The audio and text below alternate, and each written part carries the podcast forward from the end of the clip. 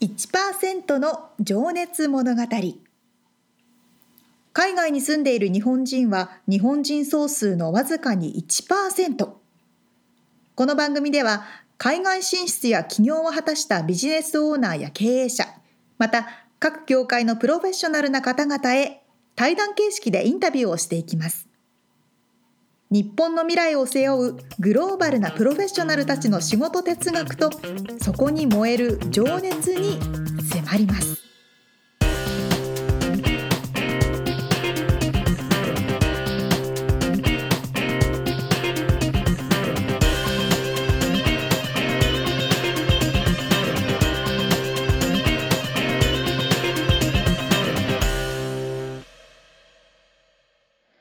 こんにちはこんにちは。 1%の情熱物語第46回を迎えましたは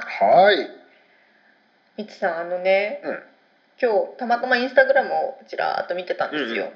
そしたらうん。もう元モーニング娘。の辻ちゃんうん。のインスタグラムがたまたま出てきて、ちっちゃい子えわかわかんないよくわかんない。どれどれだっけみたいな辻ちゃんかごちゃんとかわかります名前わかる。あ名前聞いたことあるぐらいか、うん。ちっちゃいちっちゃいそうそうそうそうみんなちっちゃいから。ミニモニとかやってた はいはいはい。はい1 4 5ンチぐらいのはいかな私も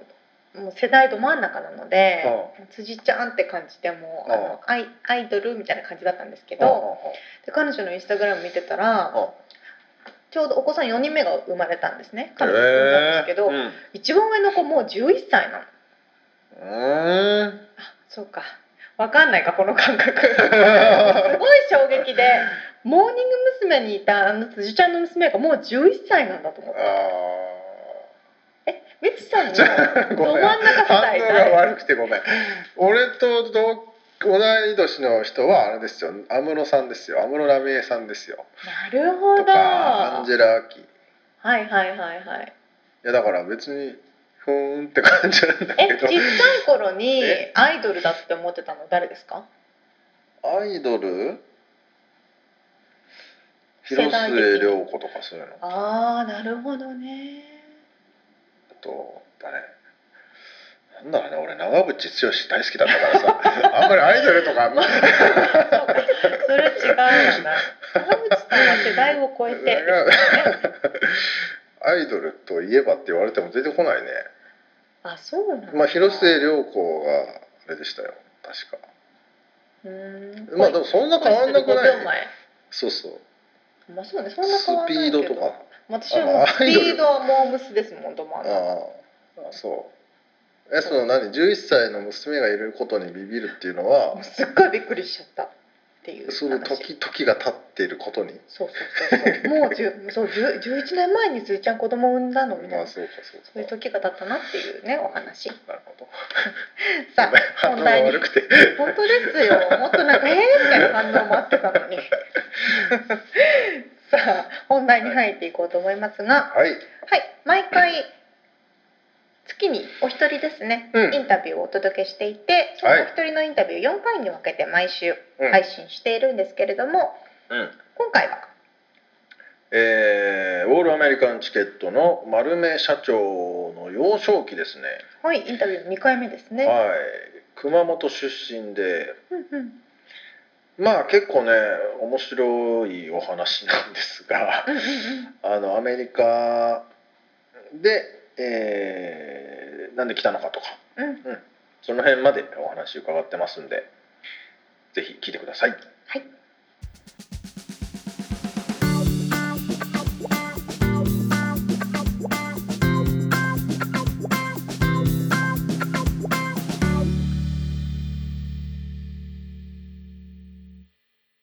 もうちょっと遡って、はいあのー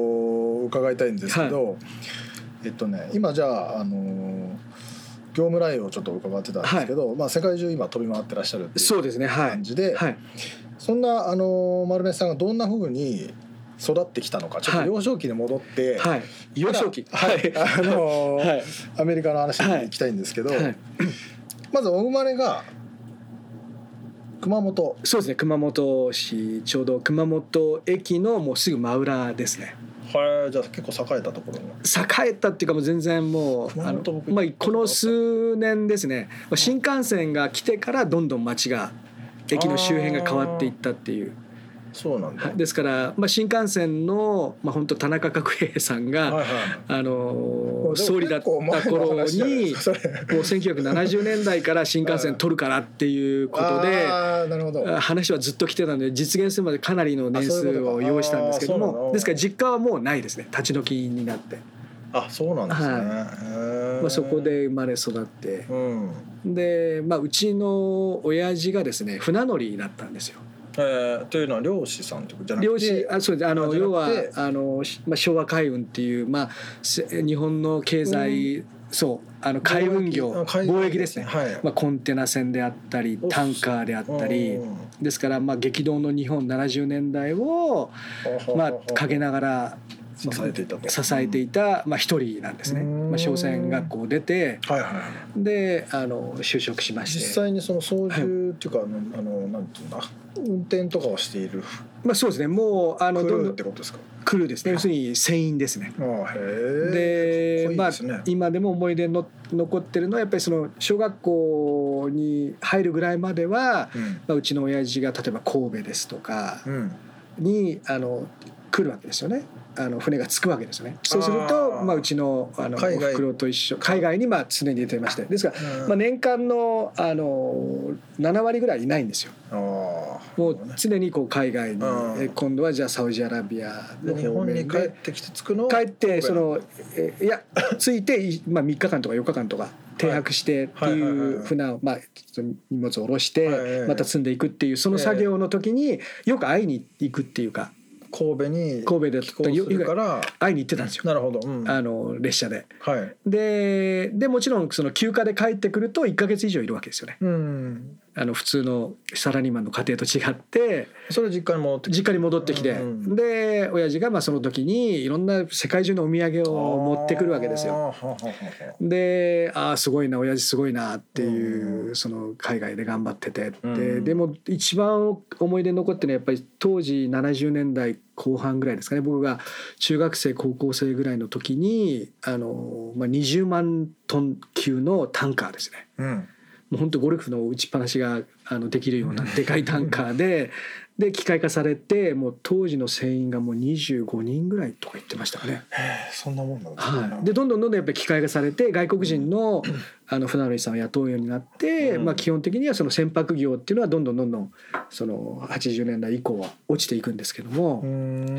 ですからあのやっぱりうちにいる時間が長かったのとやっぱりその海外の話を結構、ね、はい、海外の話をいろいろ聞かされたりとかその1か月間はもう本当に何うちにいるわけですよ。はい、ずっと一緒に遊べうちに行って、まあ、まあ家を直したりとか屋根のペンキ塗ったりとか。まあ、細かいことをやって、それは嬉しいですね、まあ、嬉しくは、まあ、最初の1週間ぐらいいいんですけど、もうだんだんだんだんうるさくうるさいことを言われるんでもうもうすごい厳しい親父だったんであの逆らうと庭に投げられてました からそっかそっか、でもじゃあその時にそうですね、海外っていうのは面白そうだなっていうのはちょっと子供ながらに感じてましたね。実際それで、あの夢みたいなものあったんですか、はい、さんいや当時はいやあのその船乗りになりたいとか、うん、そのっていう夢はなかったですね、うん、夢っていうか僕はすごいこう感化されやすいっていうか、うん、もう単純な人間なんで、あの例えば小学生の時にはあの低学年の時に野口英世さんの本読んで医者になりたいとか。要はそのじゃあ西部警察とかを見て警察になりたいと か、ね、要はもうそういうスポーツ選手もありましたねバレーボール中学校高校とやってたんで、あの中学校の論文卒業論文には新日鉄釜石にあの釜石ですかに入ってバレーボールやるっていう、っていうようなこと書いたやつが見つかりましたね。全然何も実現してないんですけど。まあじゃいろいろ結構まあふらふらふらというもうやっぱり何回かだからあのよく映画を見に行って、うん、あの要は薬剤映画を見て、はいはいはい、帰りは帰りこう肩 っていくとかプロレスを見た後に自分がねカンフーのやつ見たらねそうジャッキー・チェン見た後にみんなそういう感じのもう単純なあれでしたね幼少時代でしたね。その時ってでもまだバブル前か。バブル前ですよね。うん、はいでやっぱりその僕が高校生のあの九州学院っていう、まあ、はいルーテル系のクリスチャン系の学校なんですあね。あはいでそこでお世話になった時にやっぱ全ての人生というかうんやっぱりそこで僕のやっぱりそのアメリカあ好きといううかん海外に対する思いがものすごく強くなりましたね。それはなんかきっかけというかまずやっぱりその学校にアメリカ人の先生が2人いるんですよはい英会話の先生が。熊でも本の学校に熊本の九州学院、で、まあ、当時のまあ宣教師の方たちが、うんまあ、2年間えー1年間はあのいろんなまあ宣教師の仕事をされて2年間は高校に来てうん英会話を教えてくれるんですね。うんですからその英会話を勉強するには最高の環境だったんですね。うんネイティブイングリッシュが聞けるってことはですもんい、ねで九州学院自体が、まあ、そういったルーテル系の学校で、んその先生もたくさんやっぱりもう今100年以上の歴史がある学校なんで、 まあ、当時からそういったつてでうんいろんなその研修旅行があったり留学の話があったり、あーはいまあ、もちろん今スポーツでは有名ですけどねうんもうスポーツはとにかく有名で、まあ、柔道水泳うんそれからバドミントン野球もう全てにおいてまあ注目されるあの私立の高校ではあったんですよねう。んでそこにまあ入学して、まあ、そのたまたま最初に入学した時に英語コースっていう、まあ、要するに英語を勉強する集中コースみたいなところに入って、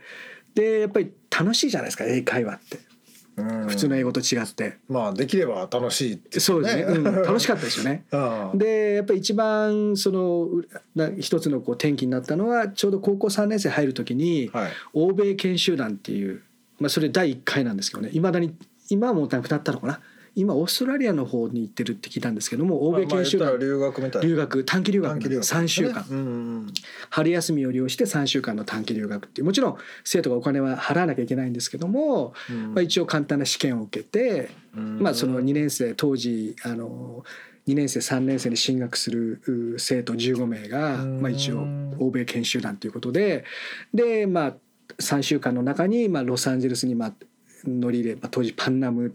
パンアメリカン航空だったんですよはねいはいはいはい乗り入れてでその実際のメインのホームステイというのはミネソタ州に行ったんですよ。へえでそのミネソタ州にあのその先輩の先生たちが、うんえー英会話の先生たちがいてそこの教会に集まって、なるほどでそれぞれ2人ずつホストファミリうーんをホームステイをするっていうう、んでそれがやっぱりもう本当あの大草原の小さな家っていう番組が昔、うんありましてうんでそこで実際舞台になった、へえもうあのミネソタってあの10,000 lakes ってもうみ湖がたくさんあるあーでスペリオレイクスペリオルっていうのスペリオル湖があって、うんそこにちっちゃな町があるんですよはいドゥルースってそこにりゅあのホームステイホームステイ4日間5日間ぐらい。いで、まあ、その街中とその田舎の方とうんでそこでやっぱりその英語喋れたらどれだけよかったもうすごく悔しかったんですよねあしゃ喋れないこ通じとなかがった通,、まあ、通じないっていうか自己紹介ぐらいまではできるんですけども、その後がその後が続かなかったんですよ、うんそれでやっぱり帰ってうんもう英会話ですよねうんもう大学の勉強よりも英入試よりも英会話のじゃあモチベーションがもうそっちにそっちの方行っちゃった、うんで当時 あの2カ国語放送っていうのが始まったんですよね要するにテレビ2カ国語放送が聞ける要日する本に語と英語を選べるってことですか、うんでテレビ番組もアメリカの番組がたくさんあってあー「チャリーズ・エンジェル」とあか「ーあのハイウェイ・パトロール」「ジョンパンチ」とか要するにシチップスっていう、ね、カルフォルニア・ハイウェイ・パトロールが舞台になはいはいはいもうロサンゼルスですよね。はいはとかスタスキーハッチとかそういうこうアメリカのテレビ映画あはあはがすごい入ってきててあは僕もテレビ小僧だったんで,、いはいでそれを言語で英語であー聞けるっていう聞いてうん生のファラフォフォーセット・メジャースの生の声が聞けるっていうのはもうすごいうんでもに二カ国語放送のテレビって当時高かったん ですよ。うん高そう例えば10万円だとすると二カ国放送があるテレビはやっぱり5万7万高かったんですよなねる。ほどねだからチューナーを安いチューナーを中古のチューナーを買ってきて、はいそれをくっつけてああでそうう両方後付けで聞いて、なるほどねうんでテープに録音するとカセットテープに、うんそれとみあのみ右側の音声は英語で。両みあのボリュームを右側にすると英語左側にすると日本語で真ん中にすると両方聞けるみたいなあへえ同時通訳みたいなえそんなのあるあったんですね今もうなんかね当たり前になってると思うんですけどあもーうそれでとにかくあのチャリーズ・エンジェルとかも毎回聞いてましたねあ。ーもうじゃあそれはは海外行くぞっていうい行くぞっていうまだ実現まではうんあの行くぞっていうよりもその英会話英語喋れるようになりたいとでそれもアメリカの英語うん現地人が喋るような英語っていううだからあの100万人、まあ、NHK の英会話はそうですけどね、うん NHK の英会話っていうのはもう僕は必ず聞いて、123ってあるんですけどマーシャ・クラカワ先生っていうのがいて、もうその先生が素晴らしい綺麗な英語なん ですよ。そうなんですね。 まあちょっとマニアックな方はうん同じ年代の方は分かるかもしれない。うんあと100万人の英語っていうのがあって、はい。短波なんですよねラジオでも短波。短波。短波ってあの。のなんか短波放送って僕はよくわか意味は分からないですけども、はい普通の FM とか AM じゃなくて短波っていうああ違うまた違う周波数のやつでで。でだからあんまりよく聞こえないんですよ要は。あーあーなるほどね。でそこで100万人の英語っていうのがあ って毎回こうテーマが違うんですね。うん今日は映画音映画のその、えーなんていうのかな一シーンを取ってうん英語を勉強しましょうとか、うんでこの曜日は、えー、と音楽ですねうん例えば「アバとか「ビートルズ」とかの音楽からあれ勉強しましょうとなかるほどなるほど。で一つそのアメリカのあのハイディ・あの先生っていう方がいましてね よく覚えてますそうね。ガラガラガラガラメソッドゲラゲラメソッドっていううんへ要するにアメリカ英語はガラガラゲラゲラ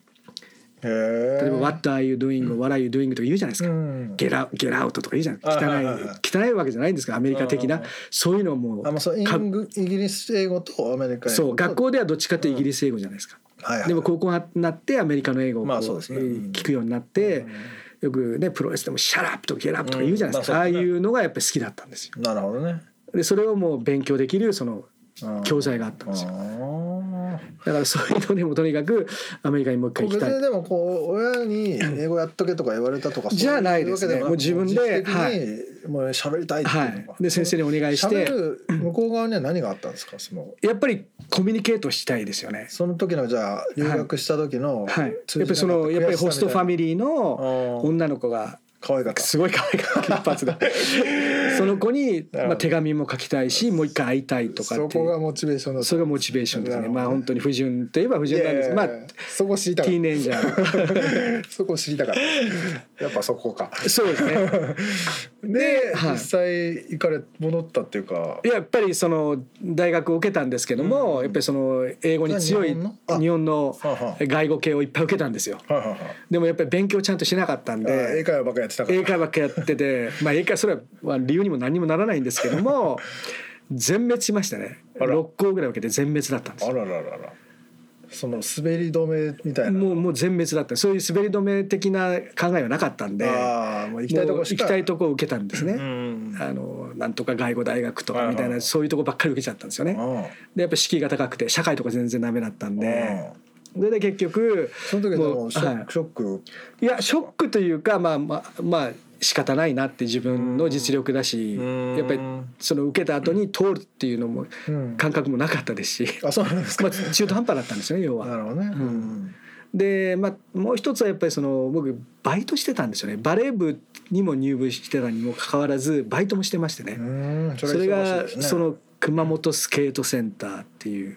おう。アイスリンクで僕アルバイトしてたんですよへえ。でまあ今、まあ、機械であの氷こうね溶けてあれをこうきれいにする機械ありますよね、ああ、なんか上を。うんはいはいはいはい。あれを当時は水押しっていうんですか要はそのスケート、うんそのリンクのアルバイトっていう学生さんあーが赤いジャケットを着てこう水押しをしてたんですよ。あ、なんかでグラウンド鳴ら すみたいな感じで。そうグラウンド鳴らすすみたいな感じでこう滑りながら。でそ。れにやっぱり憧れてたわけですよね。へえ。だからやっぱちょっとでも上手になればやっぱりある程度滑れないとあ、その仕事で。そうみんな一応こうその時間帯15分20分っていうのはみんなリンクから上がってああ、じゃあみんなのそ注目のの的なわけ注目の的なんですよね なるほどね。それをずーっともう中学生の時からやりたくてええ。でずーっとまあ時間があるとスケート場に行っててなかなか変わってますね。でそれであの大学生が基本なんですけど、はいまあ、たまたまその知り合った先輩がですねはもうお前、い。やっていい。まあ、下手くそだけど、まあ、雇ってやるって時給190円でしたね190円でそれでいや安いっすねその時のでもそんなもんなんですかはいそんなもんですねあーはいで190円で、うもうスケート場で赤いジャケット着てわあじゃあもう結構なんだも俺うでもやっぱりその中で一番下手くそだったんですよ僕があそうなんだだから何3回ぐらいこけ ましたよ、ね、みんなみんなの前でもうでもう大笑いされまたあこでもともあ気りました分は良かったまあ気分はやっぱり、りいいですよねああでやっぱり当時その滑るとかうん絶対ダメじゃないですかあ滑のる受験生にとって。ああああね、高校3年生でバイトするなんてそれもスケート場で滑るバイトす るなんてありえないありえないですね演技演技も悪いとそう縁起も悪いってみんなに言われたんですけど親にもうんだけどやっぱそれを貫いたのがや っぱり結果として六個滑ったけど全部滑ってしまったという まあネタになって良かったですねでもいやーまあ今考えればお世話、ねまあ、今もうなく YMCA が経営してるところなああんで今なくなってしまったんですよねなるほどね、うんままああそれでじゃあ滑ってどうどうされたんですかその滑っていろいろ考えて、はいでいろいろ、まあ、当時留学っていうのが非常にこう一般化されて、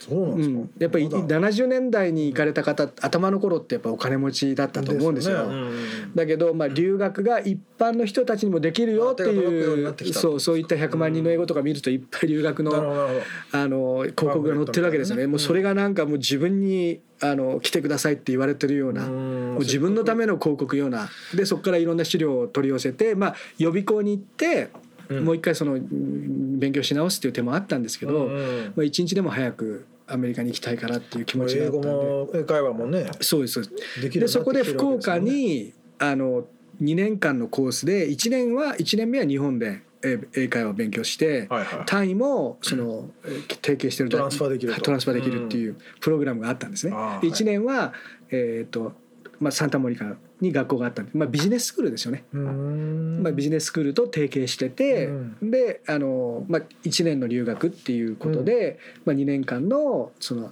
まあ、アソシエイトディグリーっていうのかな一応、あのこちらの、まあ、短大クラスのあのあれを取れるっていうような歌い文句の日本とアメリカで合わせせてってことですはいね、はい、だから授業も全部、あの英語だしあ、えー実際にアメリカで使ってる教科書を使って、まあ、はい経済とか、へえそういう会計学とかいうのはやったんですよね。おでまああの僕のでそこにやっぱり同じような境遇の人たちがたくさんいるわけなんですけども、ーやっぱりその大学を出てきた方ですとか、うんまあ専門学校ではあるんですけども、まあ、同じような年代もいるし、えー5つ上10個上、うん中には実際に同時通訳をされてる方で、まあ、勉強しに来たあもうプロフェ方ッショナルいろんな方がいたんですね。なるほどだからあのチチームメイトじゃないや あの同同じ同級生にうん面白い方がいっぱいいたんですよ。なるほど京都大学を中退してはあのもう一回ちょっとこれから国際人にならなきゃいけないって言ってきた人とか、学習院をあの卒業してきた人とか、で実際にそのサイマルっていう同時通訳をされてる会社でに働いてる方がいたりとか、うんまあ、後々その方は講師になったんですけども、それ1980年入80年ですね、って入ってたってこと80年まあ、バブルっていうか、まあ、入ってるちょうど日本の経済が伸び始めたあ頃ですね、まあ、ちょっと円安ーまがあじゃあ海外旅行とかもがて増えた頃だと思いますねう。んなるほどなはい、であので、まあ、その時に今のうちの女房と実は知り合って、でその学校で学校で知り合ったんですよ。あらへえで結局ほら日本語の名前難しいじゃないですか。で私の本名秀久って言うんですけども、はい秀久なんて HIDEHISA だから「シャ」なんですよ。アメリカンに発音してもらうハイレッシにはなっちち ゃうょしっと誰も言え、難しいはい、でも覚えてもらえないしあ、ーえー実際にねそれで先生まあはがいもう聞かして全員に英語の名前をつけてく勝れた手につけちゃったんですよ。あへえでそこでパトリックっていう名前ながる僕ほついたんですよ。どそうなんだでかすねら80年代から80年から使ってるんですよ。すごいなでうちの女房はキャサリンっていう名前だったんですよ。ああもう完全アメリカンな感じ、はい まあ、2つ上で、まあ、あのだから、まあ、その時の仲間っていうのはみんないまだにあのアルバー トとかジェームスとか、まあ、変気持ち悪いですよね例えばバスの中いやでもうもパトリックさん丸目さんはもうなんか馴染んでますけどね、僕は知りい合やっもたうそ頃こかからパらトずリっックさんとでそうすですねだからあの一応ソーシャルセキュリティのオフィスにもパトリックで登録してますうしんビジネスネームとしてうんえーまはあいその当時は気持ち悪いでしょうね。ま あそう日本にいてまあまあまあまあまあまあまあまあまあまあまあまああジェームスさんとかいたこいつなんだってやっぱり周りから見られますよね。 そうですね。まあ面白そうだけど。 はいまあ、というような形であああアメリカにのア来メリカにて。来たっていうだから1年間は日本にいて福岡にいほてんでアメリカ卒業されてからは。まあ、卒業、まあ、卒業もちゃんとできなくて1か月ぐらい遅れちゃったんですけども、でやっぱり物価高いじゃないですかサンタモニカだし、うんでいろんなやっぱりその生活費っていうのがもともと親親から一部こう、あうのん仕送りをしてもらってた金額が全然足んなくなっちゃって、うもんうんう途中でバイト始めたんですよ。ああ。またバイトなる好ほどき だからでそれが日本食のレストランであでもう本当にお世話になってもう今でも忘れられないんですけどもオーナーが鹿児島の方で、ーうんそれ。であのピコとウェストウッドにあってすごい大きなレストランだったんですねえでそこってすごい芸能人がよく来るレストランなんですよもう99%現ー。地の今方ももうない。今もなくなってしまいましたうねんなんというお店か聞いて。王将っていうはあ王。将レストランっていう餃子ではない。餃子では なくてうん鹿児島の方がオーナーででそこにあのちょうどお世話になり始めて、うんまあ、当時私ねお盆持ったこともないですし、うんお魚自体の名前も全然知らないですよね、うんもうバスボーイ、うん要はあの片付けす皿洗いるとか皿洗いで英語は好きなんで、うんでフロントで「何名様ですかじゃあお待ちください」っていうようなまあ、仕事兼みたいそうなか「あそうんかたじゃあ表やんなさいよ」みたいな、フロントやりなさいみたいなうんでそれでやっぱり周りのそのウェイトレスウェイターの人たちっていうのが、結構いろんな方がいて、うん俳優目指してる方とかああなるほどね実はあのこの前スピルバーグの「1941」っていう映画のうんエキストラで僕出たんですよとか、ねえ今、ね、女優さん目指し目指してるとか、うん結構面白い方が結構いたんですね。うんでレストランってやっぱチップをもらえるじゃないですか。うんで僕本当に初めて1日目ですよ何にも仕事できないのに、うんこう封筒に入れてうん8ドルもらったんですよ。キャッシュでキャッシュであのうんみんなで分けるんですけどはいはね、いはい日本のレストランって、はい今はちょっと分からないですけどその時にやっぱり自分の時給以外にうんお金もらえるってすもらおって小遣いすごいなと思ってご飯も食べれるわけですようんまかないがねそこでまかないがうんでお客さんはね面白い人で結構やっぱりねこっちの人たちって話するじゃないですかそうですねで常連さんがいたりとかうんだけど、まあ、それもですね4日目にして、うん要はその労働局がイミグレーションがはあの一斉調査するっていあありゃうりゃ当時やっぱりすごい厳しい時期があったんですよ。へえその違法で働いてる人たまあ移ち民をが増えたってことですね取り締まるっていうアメリカの経済を強くしなきゃいけないっていうような動きの時代だったんですよ。ねなんか今もみたいな感じですね今もそんな今もちょっと厳ししくなってるんですけども当時はもうとにかくり年は代初いし知り合いでどこどこのレストランで働いてて昨日イミグレーションがいきなり裏から来たとかうんへえもう本当怖いですよね。それで、まあ、強制送還はされさせられないけど、う僕はやっぱり当時ビザ学生ビザだったんで、働いちゃいけない働いちゃいけない身分だったんで、うんまあ、今だから言えるんですけども、ええそれで結局もうレストランの方から「あのま、るちゃん」って言われてて「うんま、るちゃんちょっとやっぱり4日目にしてここはもしかして入る可能性があるんで、うん実はもう1店舗王将っていうところがあるって、うんソーテルっていう、うんうんあのウエストエリアあるじゃないですか。はい本店本店というか1号店があったんですよはいでそこはもうちっちゃくて40席ぐらいしかなくて、うん寿司バーもないし、うんお酒も出してないようなちっちゃなお店なんですよ、うんそこだったらもしかしたらあの目つけてないとないからって言ってそこにトランスファーというか行きなさいって言われたんですなるよほどなるほどうんもうそこももちろんないんですけども、うんでそこでやっぱり当時お世話になった人もみんな九州の人だったんですよ、福岡の方でなるほどねで鹿児島の方で、うんであの後々ポピートラベルに入社した時もおあのオーナー福岡の人なんですようんじゃあ結構みんな同郷というかみんな九州人はいうん九州人の中で、うんまあ、九州人の上司がいしかいないっていうぐらいのあの環境だったんですねなるほどねじゃあ本当にアメリカ生活はもう楽しいそうですわかるねわかるあの自分で稼いその時ではそはいの奥様も一緒にいらっいしゃやっもう全然もうあのもうその付き合ってもいないですし当時たはあ、そうなんですかはい、もう普通のえそのちなんていうんですかあの同級生で、まあ、例えばクリスマスパーティーで一緒に行ったりとか、そういう、まあ、仲間ではあったんですけどなるもほどねうんその付き合うとかそういう、まあ、それぞれ彼氏彼女がいたみたいな感じで全然でそれが何年後かに今ちょっときっかけがあっなるてほどっていうまあ、そこからのずっと付き合いなんですけど、ね、逆にでも海外生活で辛いなとかってことはまあ当時はやっぱりその、まあ、お金をそのうまくこう自分たちでコントロールしなきゃいけないっていうやっぱり電話代とかが80年代頭って言ったらもう国際電話国際電話もオペレーターとしていちいちそのね熊本シティとか、まあ、インターネットがない、そうインターネットがだからもう本当1分3ドル5ドル家に電話はあったんですか家に電話ありましたね。うん、じゃオペレーターにかけてかけてっていう当時そういう時代だったんで。でやっぱりその最初はやっぱルームメイトと何人も住んでね、うん、やっぱり一人で住めるようになるまでは、やっぱりその1年以上かかったんで,うん、で車も当時なかったですし、車の免許自体は僕はもう日本で持ってなかったですからあそっかそっかはいまあじゃあバスとかバスでずっと移動してましたねサンタモニカのあのブルーバスでまああの辺はずっとこう県内でしたねでウエストウッドぐらいまではしょっちゅう来ましたね、うん、まあでもそこからずっとじゃあ日本に帰ろうっていうまあ帰れないですよねずっとこう延長延長で来てるんでビザ切れちゃってるしそ,それで帰りたくもなかったってことまあ、帰りたくもなかったし、まあ、ある程度生活ができたもんですから、学校卒業して1か月遅れで学校卒業して、でその後にあの要はもうレストランでフルタイムで働いてたんで、っていうかもう2か所で働いてたんですよね昼と夜と。でもう一つのレストランもすっごいお世話になったんですけども、サンタモニカにノマレストランっていうところがあって、そこのオーナーも実は。九州の方 九州愛がすごいですねそうですねもうほんご縁なのかな縁でしょうね、うん、でもみんなにお世話になって、うん、ただやっぱりそのこのままね例えば自分がレストランのオーナーとしてレストランやりたいっていう気持ちもあったんですけどやっぱりレストランで独立して、うん、でもレストランで一番かかるのってシェフじゃないですか、シェフの方にやっぱりシェフがいないとレストラン成り立たないじゃないですか、そうですね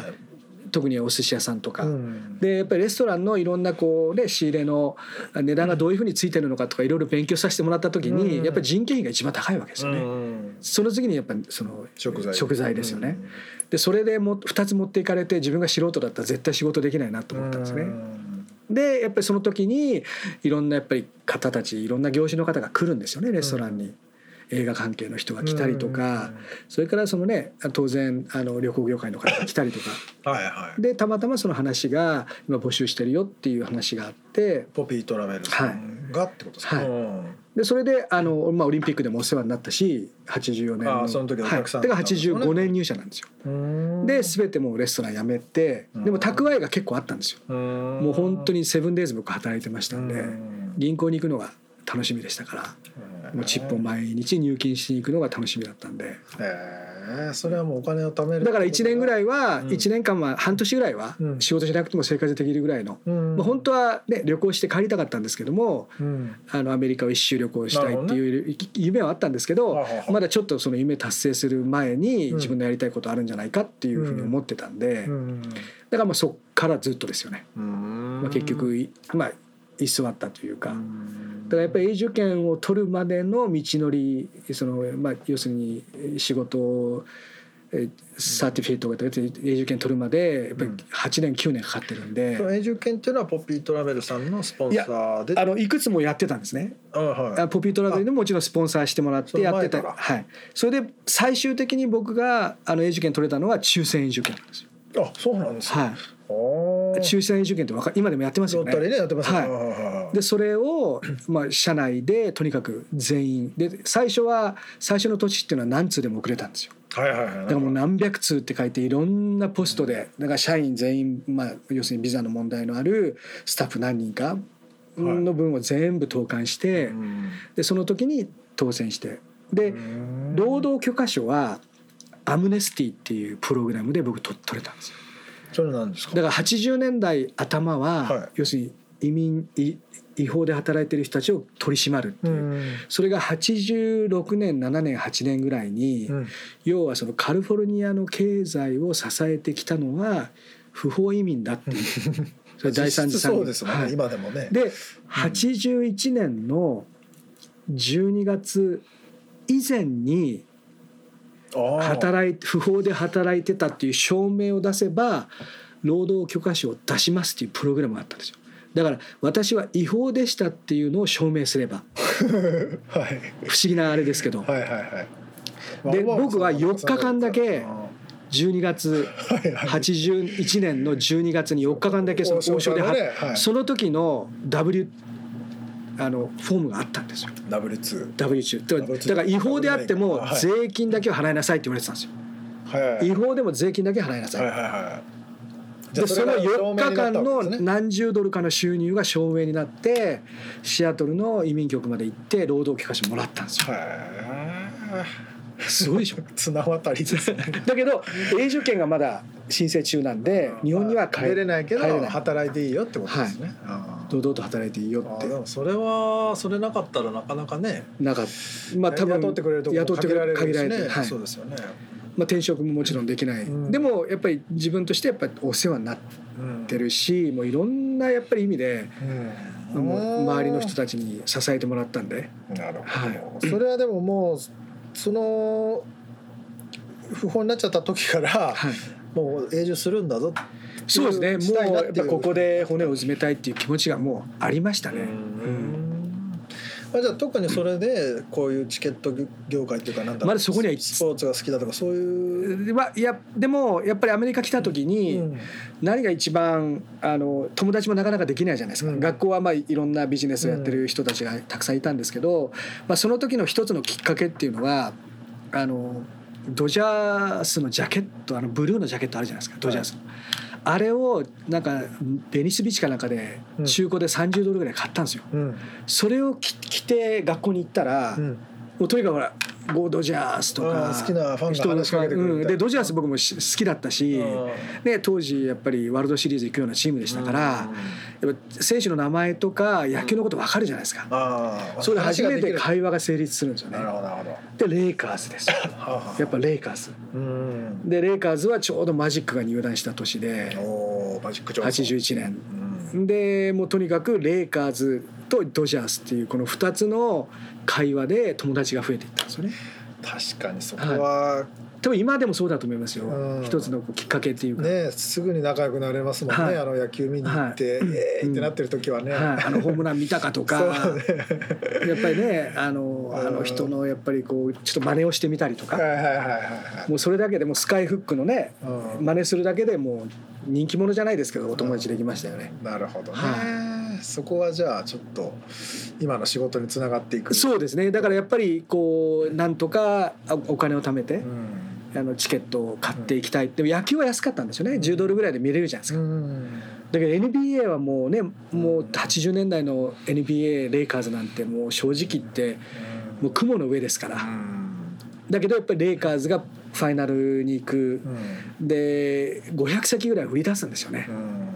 あのちなみにチそケのット当時でいくらぐらいのものなんですか、 17ドルとか額面25ドルとかですねおーレイカーズのチケットも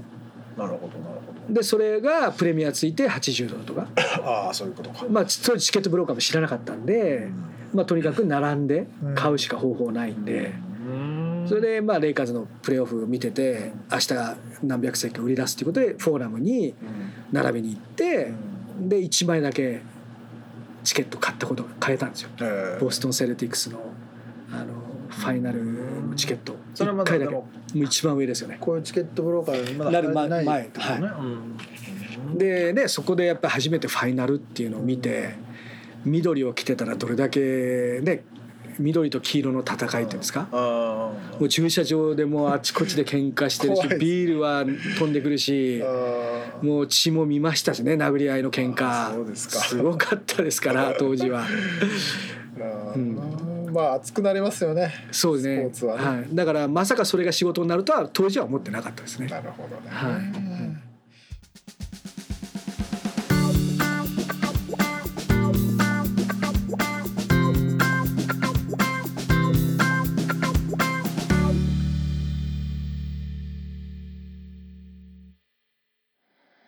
まず学校をいくつも落ちていくところがなくてはいでもそこから滑って滑って滑りす ぎてスケートリンクで滑り滑りすぎていたある意味天気だったんですかね。まあきっかけそういうのがねきっかけになりますよねねえそこでこう残念だあもう悲しいもうダメだってなっちゃうと、うんそうだねまあでも本当にダメだけど、そういううんうん前向きな感じするよね丸目さん は。します ね一つ一つの言葉がすごく力強いそうそうそうしなんでですかすごくディテールものすごい覚えてらっしゃいませんいや本当すごいよねだから誰人の名前とかさそもうスラスラスラスラ出てくるんだよね、まあ、でも 多分普段からそれは多分意識してらっしゃると思ううであのツアーとかについてたりもするらしうんうんくうんてそういう時にやっぱりあのお客さんにストーリーをねこう多分伝えてあげてるんだよねなるほど話をしてあげてるとそれだけであの試合が面白くなったりとかうーんだから多分ね、まあ、常に人に話してるから あの覚えてるんだと思う話がでもすごいよね長くて面白いの本当にいかろんなこと覚えてるなと思って、ねえ僕はどっちかというとすぐ忘れちゃう方だからねあの 私も忘デれィちテゃうールそを。うそうそううん勉強になりますねうんいやーあの英会話もねモチベーションが女の子と話したかったからっていうのがあってうんまあ本当でもそれって大事なモチベーションだなってなんか思ったんですよね。あんまり深いきっかけじゃなくてもちっちゃいことでいいんですよねうん、それで多分もう一生懸命勉強して、うんうん、で結局ねアメリカに住むことになっちゃってっていうねえパトリックさん。トリキさんがおっしゃっていたうん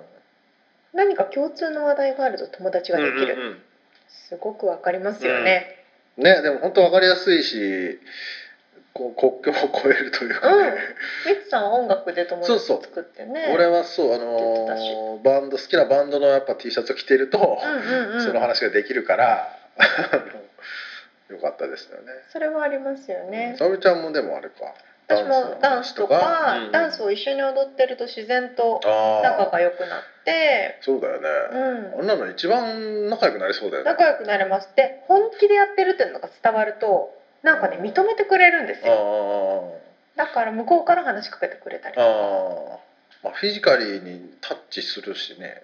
まあ、まうん知らない人とうん踊る場合もあるの、ありますありますだから何か英語を学びたいっていう時には別のものを間に挟むといいかもしれないですね。確かに料理とかねね、うん、料理でもいいし何でもいいし絵描くのでもいいしうんテニスでもいいし。そうですね確かにと勉いう強になこりまとすで今の丸目さんのお仕事今どういうふうに世界回ってるかっていうのもすごい気になりますけどねそうですねそれはまた次回のお話で楽しみにしてます。はい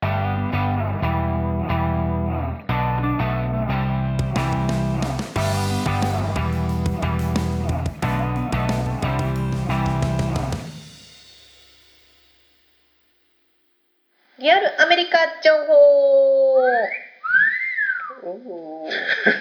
このコーナーはロサンゼルスから最新のビジネス情報生活情報をお届けしていくコーナーですおっみつさはいんインスタグラムやってますはい結構見ます一日なんかあんまり見ないですあんまり見ないはい問題ですはい世界の中で最もフォロワー数が多いインスタグラマーは誰でしょえー、レディー・ガガう全然違うわかんない全くわかんない、意外結構私も意外だったんですけど、うん実はサッカー選手えクー、リスティアーノ・ロダウドロナウドが140 150ミリオンでナンバーワンですって今2018年12月、まあ確かにあれだよねこうなんつうのまあさっきの話じゃないですけど丸目さんの話じゃないけどスポーツは国境を越えるからそうそ言葉喋れない他の国の人でもロナウドっつったらねサッカーっつって、かっこいいもんね普通にう英いやで語も俺女性かと思ったら男性なんだねそうほとんどうんそうそうそうけそうですね結構私も意外だなと思ったんですけど、うん2位がセレーナ・ゴメスセレーナ・ゴメスってなんだ歌手のセレーナ・ゴメス、うん、 3位がアリアナ・グランデあはいはいそうそれも出てきた出て出てきた頭の中に頭の中に出てきましたそうそうそうそうで4位がえっとねドゥイン・ジョンソンっていうスキンヘッドのアクタはあはへえでこれねインスタグラムのリストになんですけどね今これトップ10を名前言ってるのがで6位がキム・カーダシアン7位がカイリー・ジェナー8位がビヨンセうん9位がテイラー・スウィフト10位またサッカー選手ネイマールうんでその次にまたメッシサッカー選手サッカー選手すごいなすごいんですよその通り本当にねあのーやっぱりセレブリティとか有名人っていうと うん歌手とか俳優とかって言いますけどでも他のスポーツ選手じゃないくてサッカーばっかりだね全部サッカーねでサッカークラブとかも23位にマドリレオナ、えっと、リアル・マドリードうんああークラ入ブってきたり自体のアカウントねうんへえだからやっぱり言語を超えて名前がわかるじゃないですか、うんクリスティアーノ・ロナウドとかうんメッシとか、でもさサッカーってこのアメリカだとあんまり人気ない じゃんスポーツじゃないそうですねつっていうかそのワールドカップとかもそんなに盛り上がらないんだよね、アメフトになっちゃいますからね。うんだからそういうあれだあの感じないけど、うんまあ、、世界で見るとやっぱそうなんだね世界で見ると、世界のあれだよね、うランん、キンこグれ世界のラン世界のランキング国境ないですからねインターネットには、そうだよだかねら本当にフットボールまあサッカー系ですね他にも、うんあのデイビッド・ベッカムとかも32位に入ってるしみんなやるんだねインスタはねやりますよあそりゃそう だよフットボールはすごいですね32ミリオン30あ32位ねベにッカムにがベッカムが入ってます、さあ例えばうん世界で一番フォロワー数の多いクリスティアーノ・ロナウドに広告をお願いしたらうんいくらぐらいかかるもんなんですかねフォロワーが何人って言ったっけフォロワーがですね149ミリオンじゃあ50ミリオン、 150くらいの料金じゃないですかと思うけどえー、とここに、えーハイプオーディターというウェブサイトが公表しているうん違うなこれはホッパーっていうところだホッパーっていうところがこうあの公表しているリストがあるんですが、うんえー一つのポストに対してうん7500万ぐらい円円ぐらいで何ドルなんだ75万ドルくらいああかかるんですってうーん一回写真パシッと撮ってもらってインスタグラムに載せてくださいって言ったら日本円で7500万ぐらいかかるうんうーんそれはだからこのコーヒーうまいよって言ってこう商品を載せたりするしてほしいっていう時にねってことそうねですそううでんすそうんううんですまあ別にそれはロナウドがやってるかやってないかは別だよねその第三者のサイトが勝手に換算してるだけだよねあそう本当にこの値段かどうかは分からないんですけどうんまあそれぐらいだろうっていうこそとねれぐらいだろうというなるほふうどに言われていますへえこの間俺ね記事なんか読んだのはねイチロ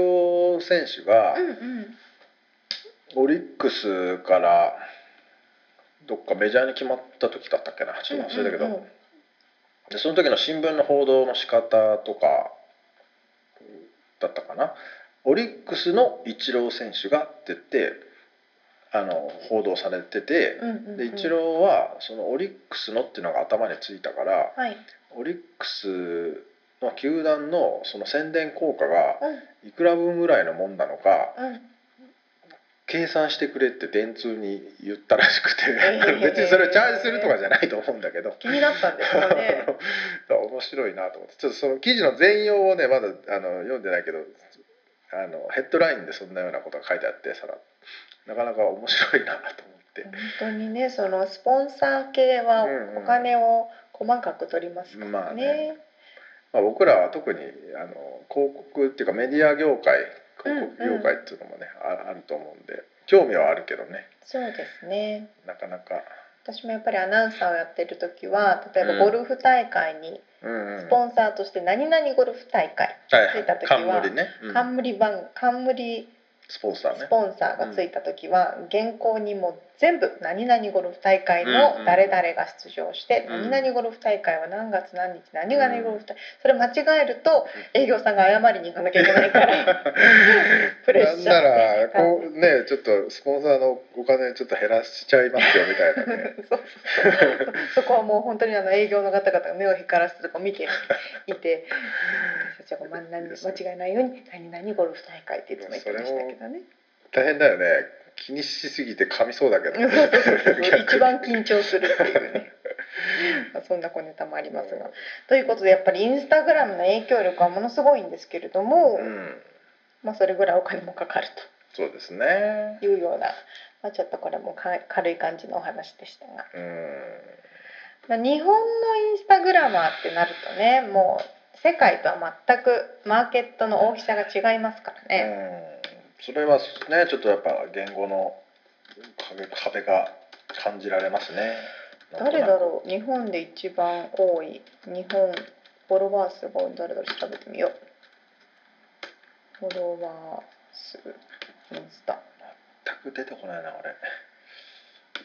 俺。インスタグラム人気ランキングうん全然わかんないですよね日本あわかったあ私もフォローしてます誰でしょうあれだエビゾ違う女性ウ。いや俺もうテレビ見ないんで本当わかんないんですよね。渡辺直美さああん2番がローラちゃんあへえ。ですってうえーん渡辺直美さん直美さん？うん、ナオミ渡辺さんはコメディアンとしてあロサンゼルスでも公演したりとかそうだよねそうだよね私も見に行きましたけど、うんあ、あ彼女がやっているパフォーマンスもやっぱ言語を超えるパフォーマンスですからね、うん確かに確かに。スタンスとかはやっぱりそういうところがポイントなのかなああなるほどねまあでもインスタグラムもねフェイスブックもまあいろいろあるけどそろそろなんか次の新しいものが出てきてもいいような時期ですよねそうです ねちょっとそれ調べてみます、ねえ 次のうん最新情報をうん、ちょっとちょっと調べてからまた話しますね、はといいうことで以上リアルアメリカ情報でしたはい